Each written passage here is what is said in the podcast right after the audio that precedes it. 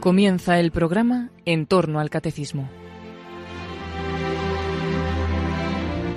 Como resumen de lo que está explicando el padre Luis Fernando en su programa del Catecismo sobre las notas de la Iglesia, les vamos a ofrecer en varios sábados la reposición de algunos programas sobre el compendio del Catecismo dirigido en Radio María por los padres Mario Ortega y Roberto Visier.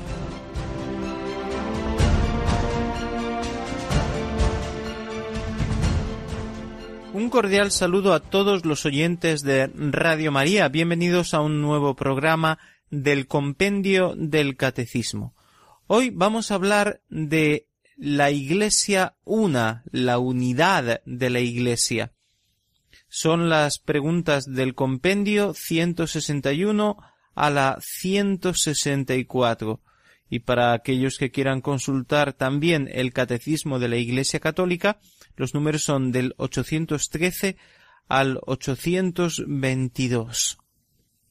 Quisiera compartir con ustedes el testimonio de conversión de el ex pastor protestante Fernando Casanova, que era un pastor evangélico pentecostal eh, en Puerto Rico, y que estudiando la Biblia y la enseñanza de la Iglesia Católica decidió hacerse católico. Todo empezó cuando él estaba estrenando su ministerio como pastor evangélico y empezó a visitar un hospital. Aquí se dio cuenta de que no era el único pastor que visitaba a los enfermos, que hablaba con los familiares, sino que había otros pastores de otras iglesias y también personas de otras sectas de corte cristiano pero que no se consideran ni siquiera iglesias evangélicas o comunidades cristianas evangélicas. Y también, naturalmente, veía a los sacerdotes católicos que visitaban a los enfermos. Y esto eh, despertó en él una cuestión fundamental que no se había planteado primero porque eh, siempre había crecido en un ambiente evangélico en su familia y no se había planteado nunca esa cuestión de por qué hay tantas iglesias cristianas. Pero cuando lo palpa en su ministerio en aquel hospital, y además habla con distintos enfermos, algunos católicos, otros también evangélicos, pero que no compartían con él la misma enseñanza, la misma doctrina, las mismas creencias, porque aun siendo protestantes o miembros de iglesias evangélicas, estaban en desacuerdo en muchas cosas. Y esto a él le llamó la atención porque él tenía claro que eh, sus convicciones eran distintas de las de un católico, pero el ver cómo se contradecía tanto con las enseñanzas de otras iglesias evangélicas, esto le llamó mucho la atención. Empezó entonces a estudiar, a leer libros católicos que nunca había leído y que en su preparación para ser pastor nunca había encontrado estas respuestas, estas explicaciones católicas. Incluso la enseñanza del mismo Lutero le sorprendió, porque se dio cuenta de que en su iglesia muchas de las cosas que se enseñaban estaban en contra de lo que Lutero había escrito, que es el iniciador de la Reforma protestante. Entonces, al estudiar la interpretación que siempre la Iglesia católica desde los padres de la Iglesia y a través de los siglos había dado de la Sagrada Escritura, empezó a convencerse de que la Biblia era católica, es decir, que la verdadera interpretación de la Biblia conducía hacia la Iglesia católica, porque era aquella que contenía una mayor coherencia en sus enseñanzas y una mayor fidelidad a los textos bíblicos se dio cuenta, por ejemplo, del valor de la Eucaristía, cuando comprendió la interpretación que siempre la Iglesia había hecho del sermón de la Eucaristía de San Juan en el capítulo seis o la interpretación literal de la última cena, las palabras de Jesús, esto es mi cuerpo, esta es mi sangre. Fue para él muy duro convencerse de esto, su mente estaba convencida, pero su corazón no quería hacerse católico. Tenía que cambiar de vida, dejar su trabajo como pastor evangélico. Iba a chocar con su esposa, que también era evangélica. ¿Qué sería de él? ¿Cómo se ganaría la vida? Estas eran para él cuestiones muy importantes que quedaban sin responder. Pero al final pudo más su coherencia, el deseo de agradar a Dios, el deseo de vivir según la Biblia como siempre había deseado, y en este momento se daba cuenta de que la Biblia lo conducía hacia la Iglesia católica. Y así él se hace católico y poco después también su esposa lo sigue en este camino y hoy enseña en una universidad católica. Fernando Casanova, pastor pentecostal puertorriqueño que se ha convertido en teólogo y predicador católico. Conserva toda esa fuerza, ese estilo especial del pastor evangélico, pero enseñando y defendiendo siempre la doctrina católica y conduciendo a muchos evangélicos a volver a la Iglesia Católica porque muchos han dejado la Iglesia Católica, se han hecho evangélicos y gracias a la predicación de este Mm, nuevo predicador católico han vuelto a la Iglesia católica tantos que se habían alejado. Hay muchos testimonios de pastores evangélicos que han vuelto a la Iglesia católica. Por ejemplo, también muchos anglicanos, como sabemos, están volviendo a la Iglesia católica, a la Iglesia de todos los siglos. Es muy interesante el testimonio de conversión del pastor estadounidense Scott Hand, eh, hay un libro muy interesante que pueden leer que se llama Roma Dulce Hogar. Roma Dulce Hogar, editado por Palabra. Escuchemos ahora la pregunta 161 que nos explica por qué creemos que la Iglesia es una. ¿Por qué la Iglesia es una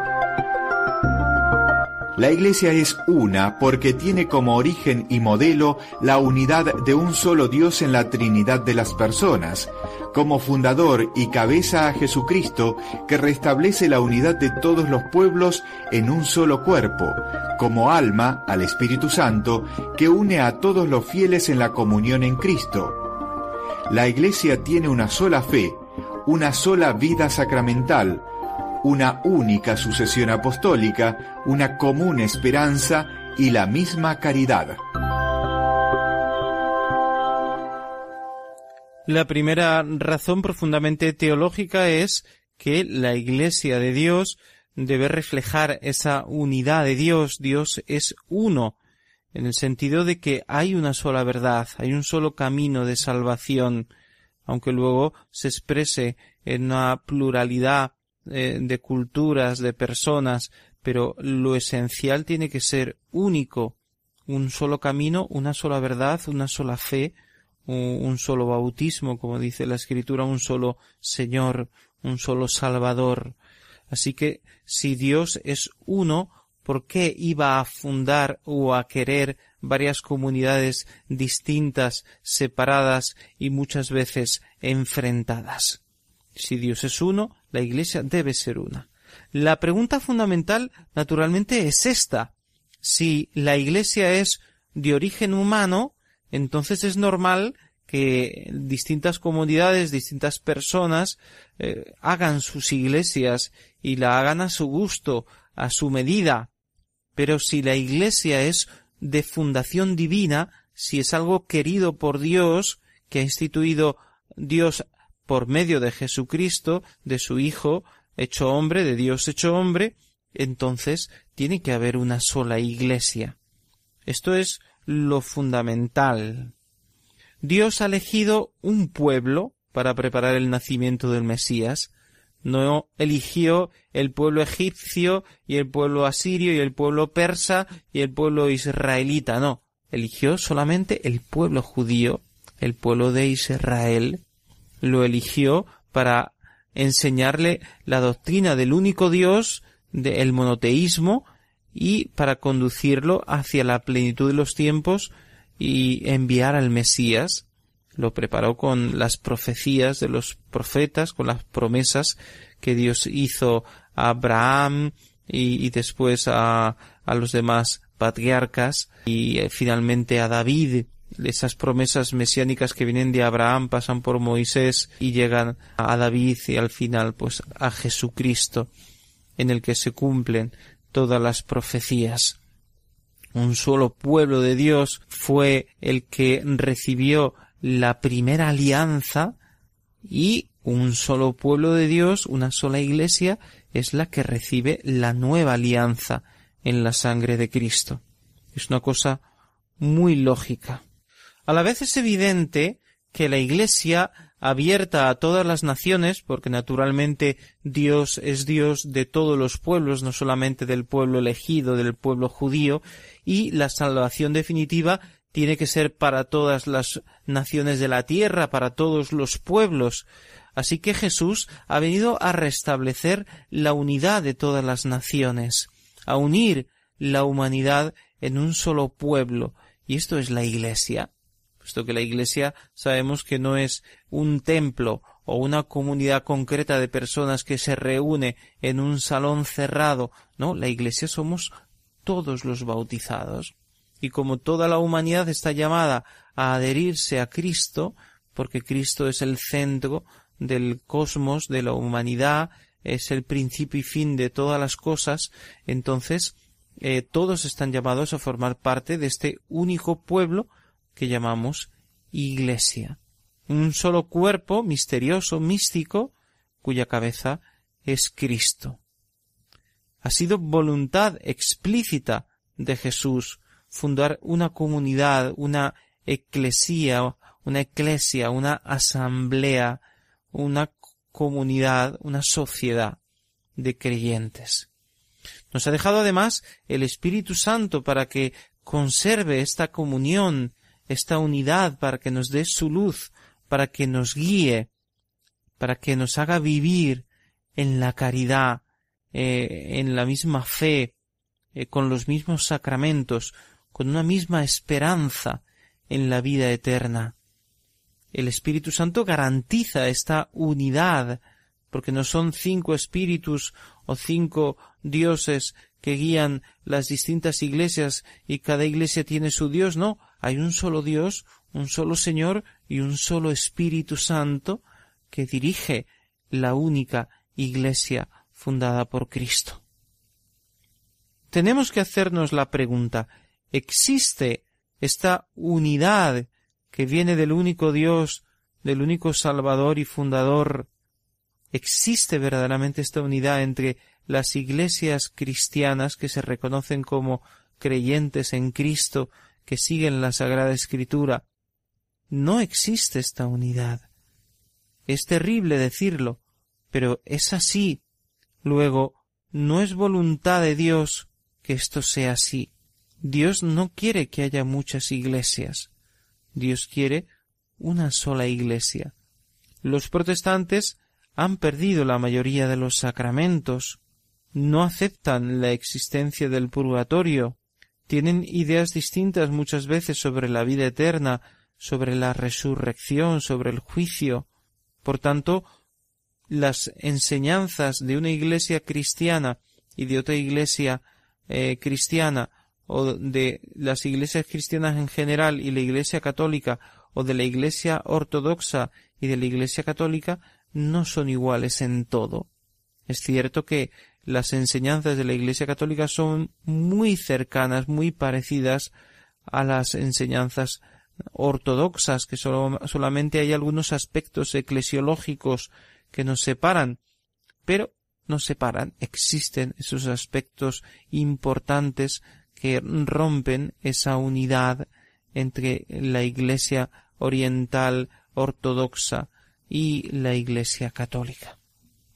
Existe además una característica de la Iglesia católica que podemos descubrir sobre todo estudiando la historia de la Iglesia, que nos ayuda a comprender que la Iglesia es una sola. Me estoy refiriendo a la sucesión apostólica, que es muy importante para identificar a la única y verdadera Iglesia de Cristo. La sucesión apostólica significa que los apóstoles, San Pedro y todos los demás apóstoles, han entregado su autoridad a sus sucesores a través de, del orden sacerdotal que reciben obispos, sacerdotes y diáconos. Pero lo que es claro es que los apóstoles tenían una clara conciencia, según lo que habían recibido de Jesús, de que la iglesia que nacía no debía morir con ellos, sino que se tenía que prolongar en el tiempo, y por tanto dieron a sus sucesores la autoridad para seguir la obra maravillosa que ellos habían comenzado y que la inmensa mayoría selló con el derramamiento de la sangre, con el martirio. La sucesión apostólica significa que hay una cadena ininterrumpida de papas desde San Pedro hasta hoy, y esa cadena ininterrumpida señala que hay una iglesia que viene desde Jesucristo y que llega hasta nosotros. Esa cadena ininterrumpida de papas y de obispos ordenados por los apóstoles y así sucesivamente nos pone en contacto con Cristo. Es una cadena que nos lleva hacia los orígenes de la Iglesia, de la comunidad de fe.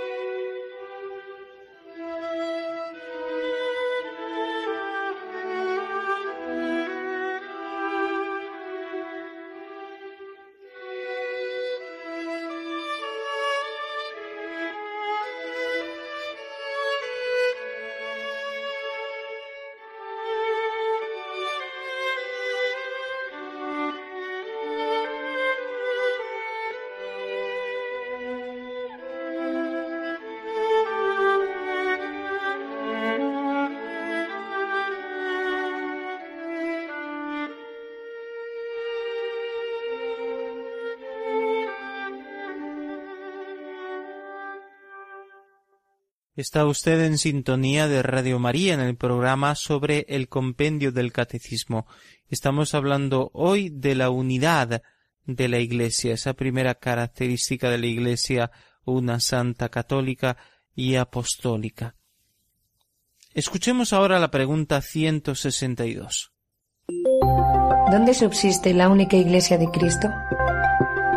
la única Iglesia de Cristo como sociedad constituida y organizada en el mundo subsiste en la Iglesia Católica, gobernada por el sucesor de Pedro y por los obispos en comunión con él.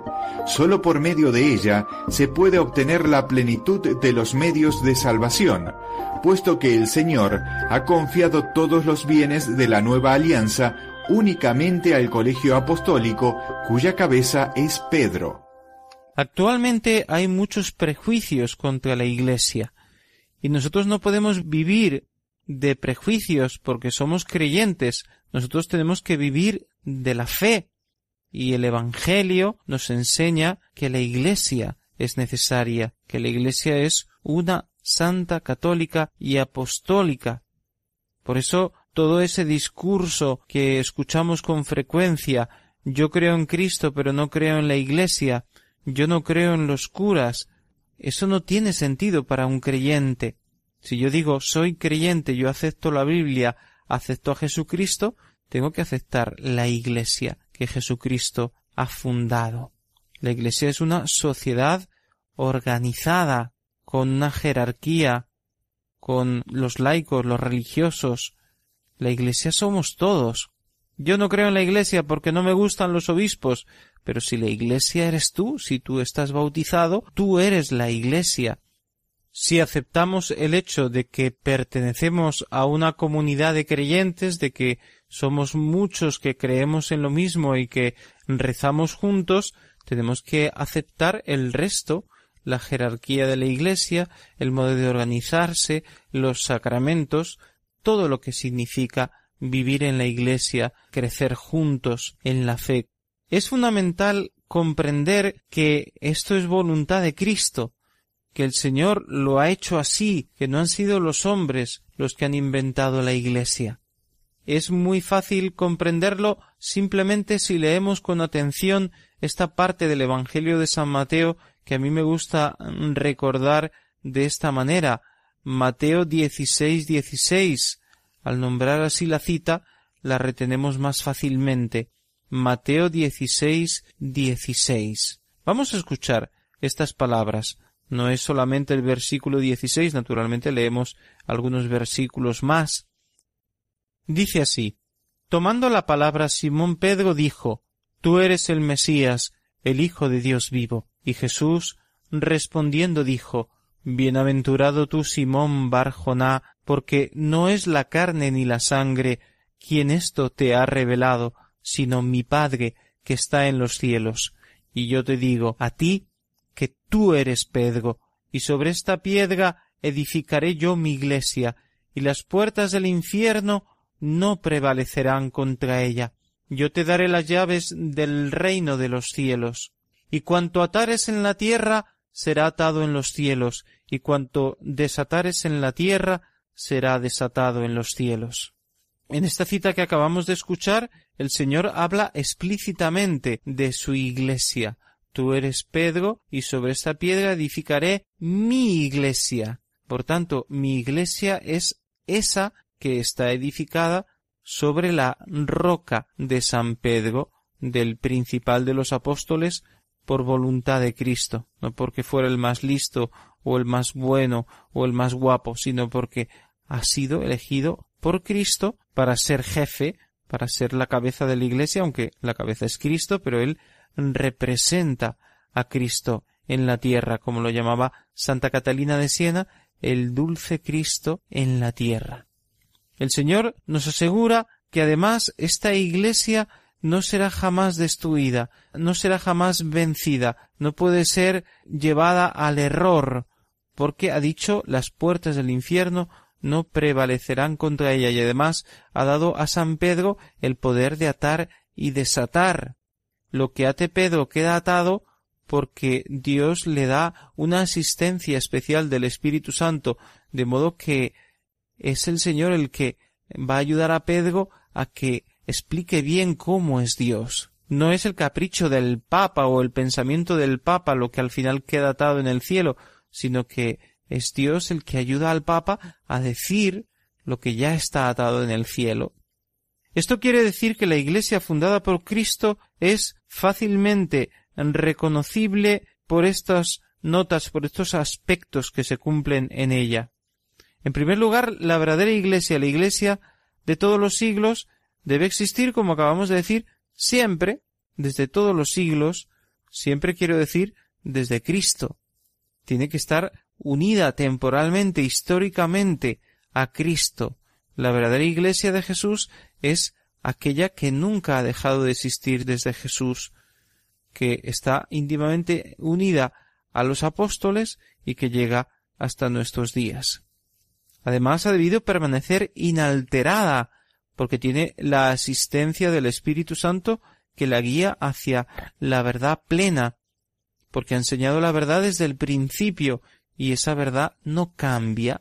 La Iglesia se adapta a los tiempos en, su lenguaje, en su modo de hacer, en su disciplina, pero al final la doctrina sobre la fe y sobre la moral permanece la misma siempre, y eso es un signo de que es la Iglesia de todos los siglos, la que no se ata a los hombres, sino que siempre se mantiene fiel a su fe, pase lo que pase.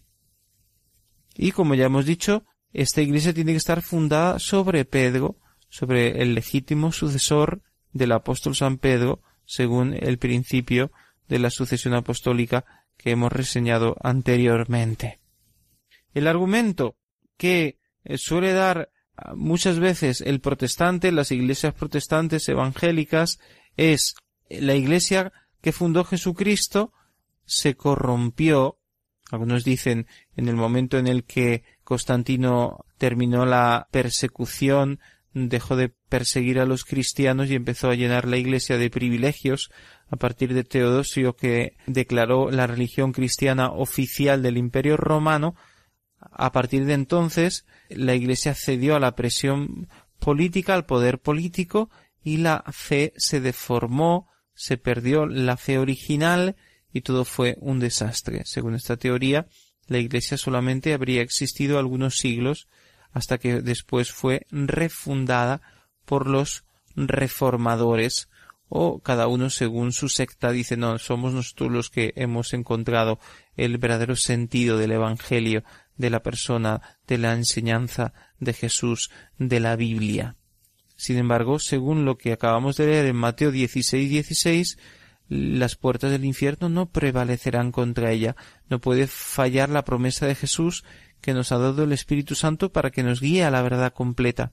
No puede fallar la palabra de Jesús que ha dicho las puertas del infierno no prevalecerán. No puede fallar la palabra de Jesús que ha dicho estaré con vosotros todos los días hasta el fin del mundo. Luego en la verdadera iglesia Jesús permanece y vela también para que se conserve en medio de las dificultades de las tempestades de este mundo, se conserve la unidad de la iglesia. En este sentido, la historia de la Iglesia es una prueba de su autenticidad. El hecho de que haya permanecido durante siglos fiel a la palabra de Jesús, fiel a su estructura jerárquica, fiel a su enseñanza. Jesús tenía que garantizar un camino seguro para la salvación, para que la Iglesia no entrara en una terrible confusión. Jesús tenía que dar los medios de la salvación en un modo claro, en un modo fácil, alcanzable por todos, y esto es la Santa Iglesia. Solo en la Iglesia católica encontramos la plenitud de los medios de salvación, que son los sacramentos, la recta enseñanza, la interpretación de la Sagrada Escritura, etc.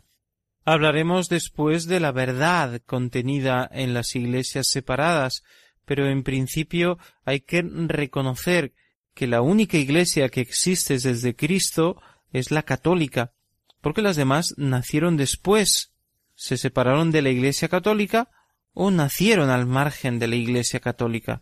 Por tanto, es clarísimo que la única Iglesia que existe desde el comienzo es la Iglesia católica. Hagamos nuestra segunda pausa musical y volvemos enseguida.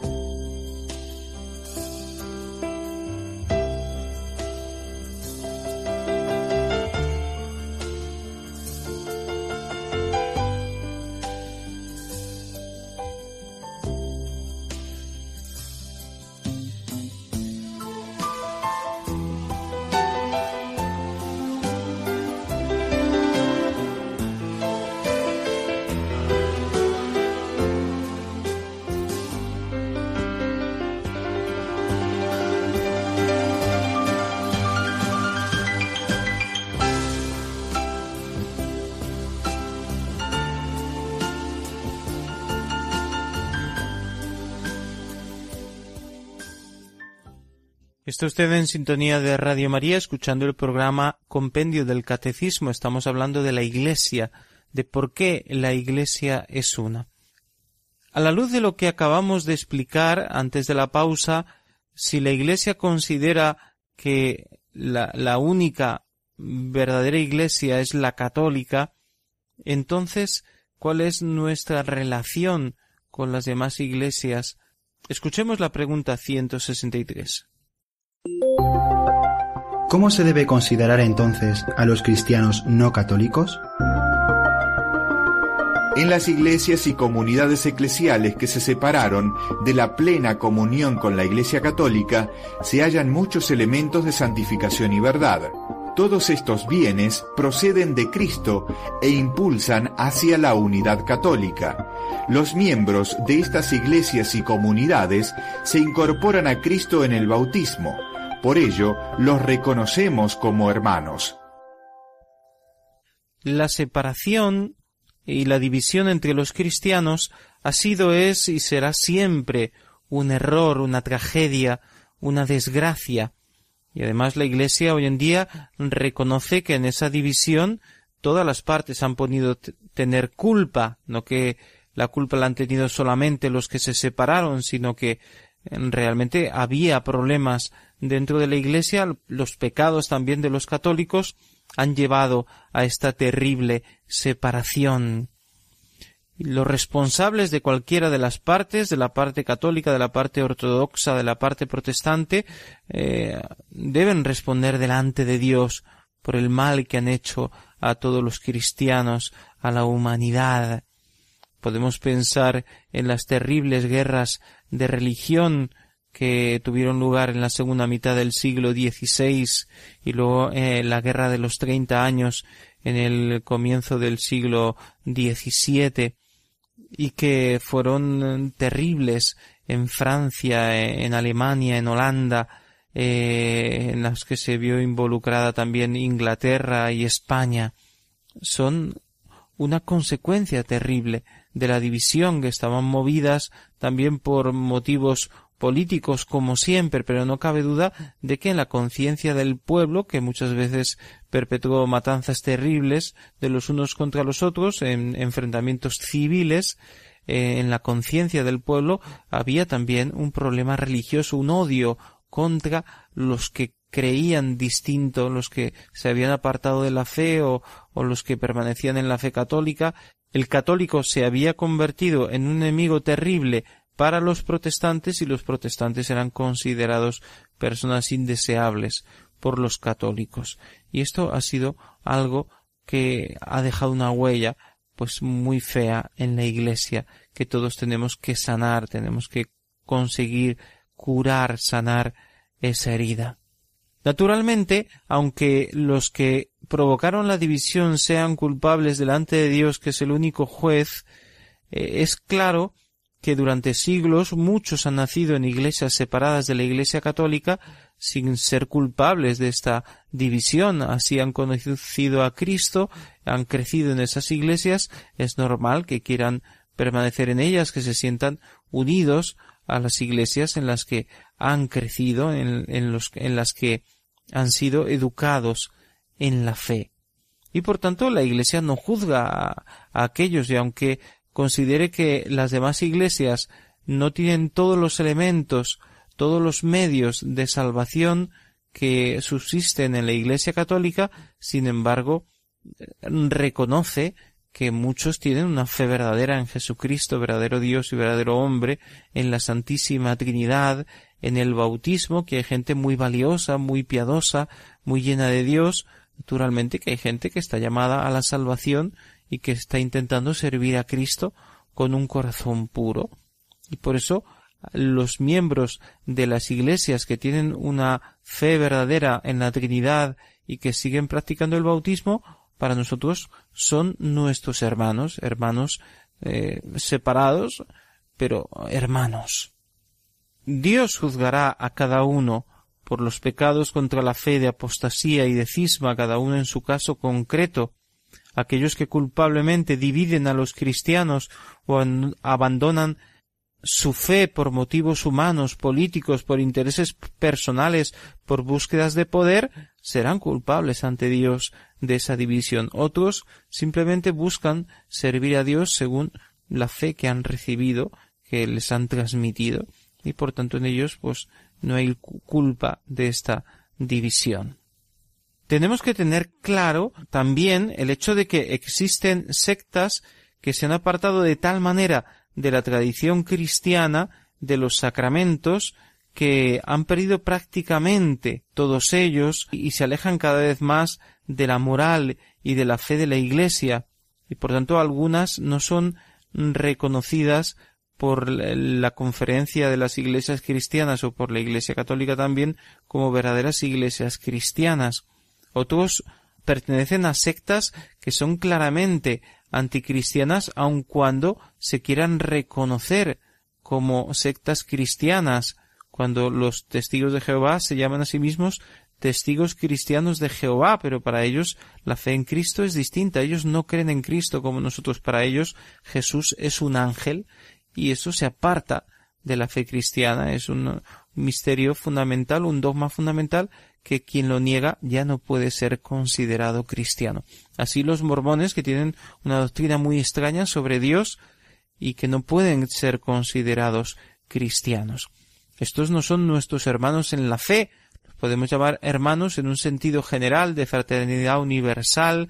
Eh, Cristo nos ha unido a todos, ha venido a unir el género humano, todos están llamados a formar un solo cuerpo en Cristo. En ese sentido, podemos llamar a todos hermanos, pero solo son verdaderamente hermanos en la fe aquellos que han recibido un verdadero bautismo y por tanto pueden ser llamados hijos de Dios. En definitiva, nosotros respetamos a todos aquellos que tienen otra fe, especialmente si su fe además es verdaderamente cristiana, porque estamos siguiendo a Cristo y de alguna manera un católico practicante, piadoso, se tiene que sentir muy cerca de otro eh, evangélico practicante que ama a Cristo, porque los dos aman a Cristo, los dos siguen a Cristo, mientras que puede haber muchos católicos que han abandonado su fe, la práctica religiosa, que están muy lejos de Dios. Escuchemos ahora la pregunta 164. ¿Cómo comprometerse en favor de la unidad de los cristianos? El deseo de restablecer la unión de todos los cristianos es un don de Cristo y un llamamiento del Espíritu. Concierne a toda la Iglesia y se actúa mediante la conversión del corazón, la oración el recíproco reconocimiento fraterno y el diálogo teológico.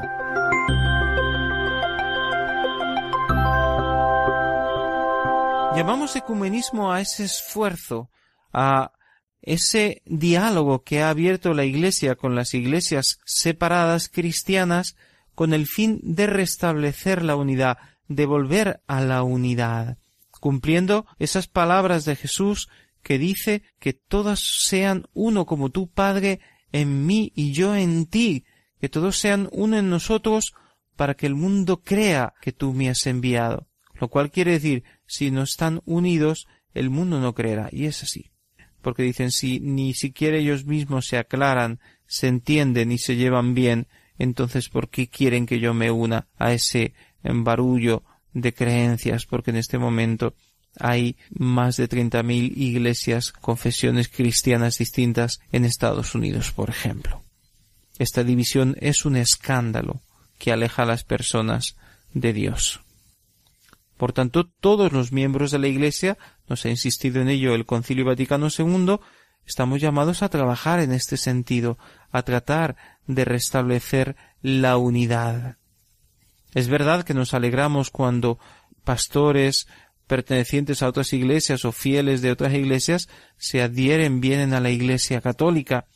Pero el único modo de trabajar no es de alguna manera convencer a la gente para que se venga a la iglesia católica, aunque evangelizando, pues estamos invitando a todos a entrar en la iglesia católica, sean ateos, sea gente sin bautizar, sea gente que pertenece a otras confesiones cristianas. Estamos abiertos para recibir a aquellos que quieren volver al seno de la Iglesia Católica o entrar en el seno de la Iglesia Católica.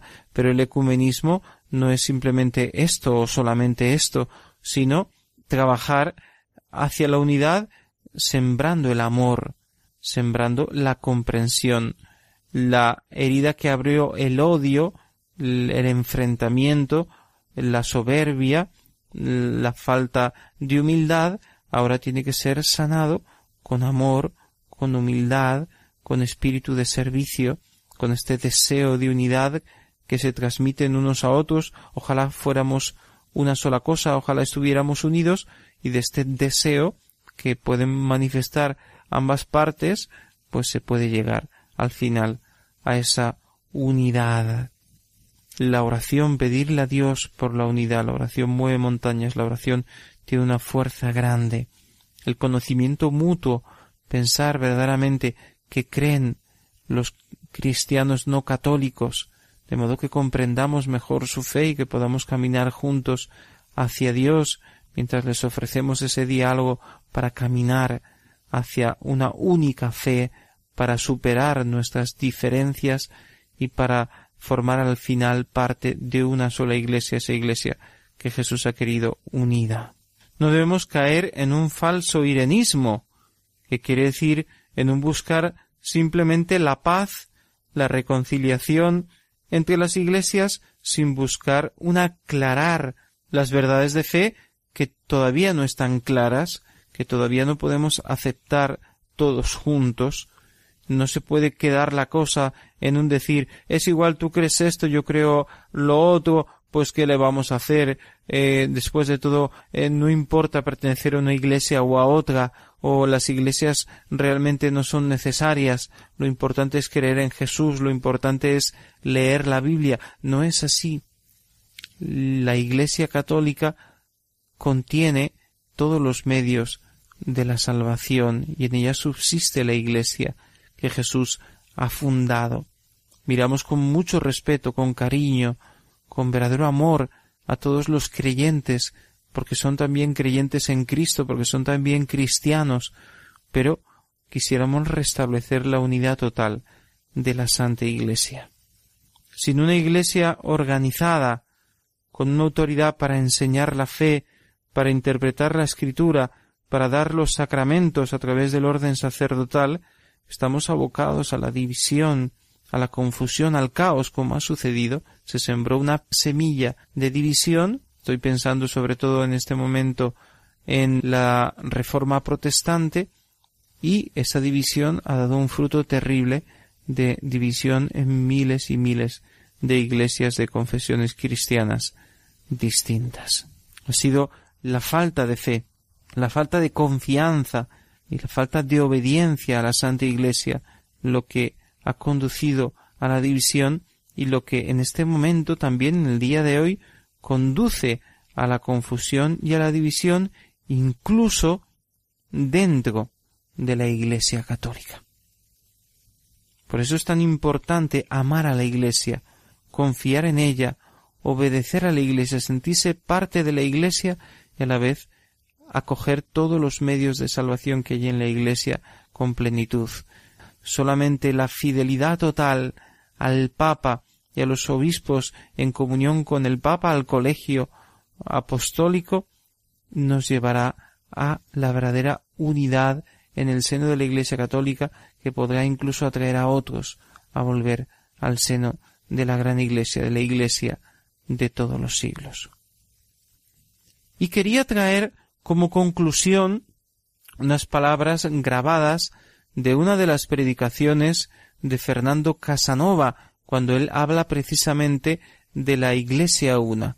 Es interesante en esta predicación en vivo, donde se oye también el rumor de la gente, los aplausos, las risas, cómo este hombre transmite con la palabra de Dios en la mano esa fe y esa confianza que él tiene en la Iglesia en la que ha entrado de todo corazón la Santa Madre Iglesia Católica. Escuchemos la voz y las palabras de Fernando Casanova, ex pastor evangélico. Pablo habla insistentemente de una unidad en el Espíritu. ¿Y cómo describe esa unidad del Espíritu? Una sola fe, un solo cuerpo, un solo bautismo en un mismo Espíritu. La pregunta es, ¿para qué insiste tanto el apóstol? ¿Para qué? La respuesta está en el versículo 14 del capítulo 4. Escuchen bien. Esta es la razón que da el apóstol para perseverar en la unidad del Espíritu. Para que no seáis ya niños llevados a la deriva por cualquier viento de doctrina a la merced de embaucadores que conducen al error. Cualquier coincidencia con la realidad, lo lamento. Pero es increíble que haya, hayan católicos que prefieran creerle león un buscón, mientras que no le creen al Señor, Rey de Reyes, el que nunca miente, caduca o se muda, cuando dice, tengan y coman todos de él, porque esto es mi cuerpo. Lo que dice el Señor, lo niegan. Y lo que dicen otros, lo aceptan. El apóstol insiste. Aquí, mire, hay un versículo bíblico que a mí me marcó en mi proceso de conversión. Primera de Corintios capítulo 1, versículo 10. Mira cómo dice el apóstol. Os ruego, hermanos, por el nombre de nuestro Señor Jesucristo, que todos habléis igualmente y no haya entre vosotros divisiones. Antes seáis concordes en el mismo pensar y en un mismo sentir y en línea con este pensamiento, escribe el apóstol a Tito, en su tercer capítulo, versículo décimo, al que enseñe doctrinas sectarias, evítale después de una y otra amonestación. Entonces, si la unidad de la iglesia es característica para identificar a la iglesia, esa iglesia es visible. El católico que repita como el papagayo lo que dicen algunos compañeros míos teólogos de caché, de que la iglesia de Jesucristo es invisible y que da lo mismo una que la otra, o que la intención de Jesucristo no fue fundar una iglesia, quiero que ustedes sepan que eso es pecado de herejía condenado por la Iglesia Católica.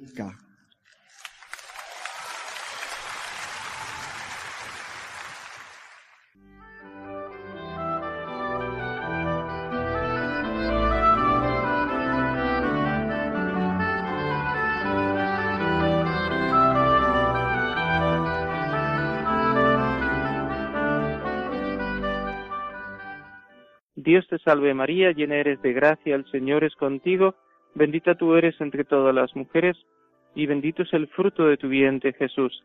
Santa María, Madre de Dios, ruega por nosotros pecadores, ahora y en la hora de nuestra muerte. Amén. Y la bendición de Dios Todopoderoso, Padre, Hijo y Espíritu Santo, descienda sobre ustedes y les acompañe siempre. Finaliza en Radio María, en torno al Catecismo.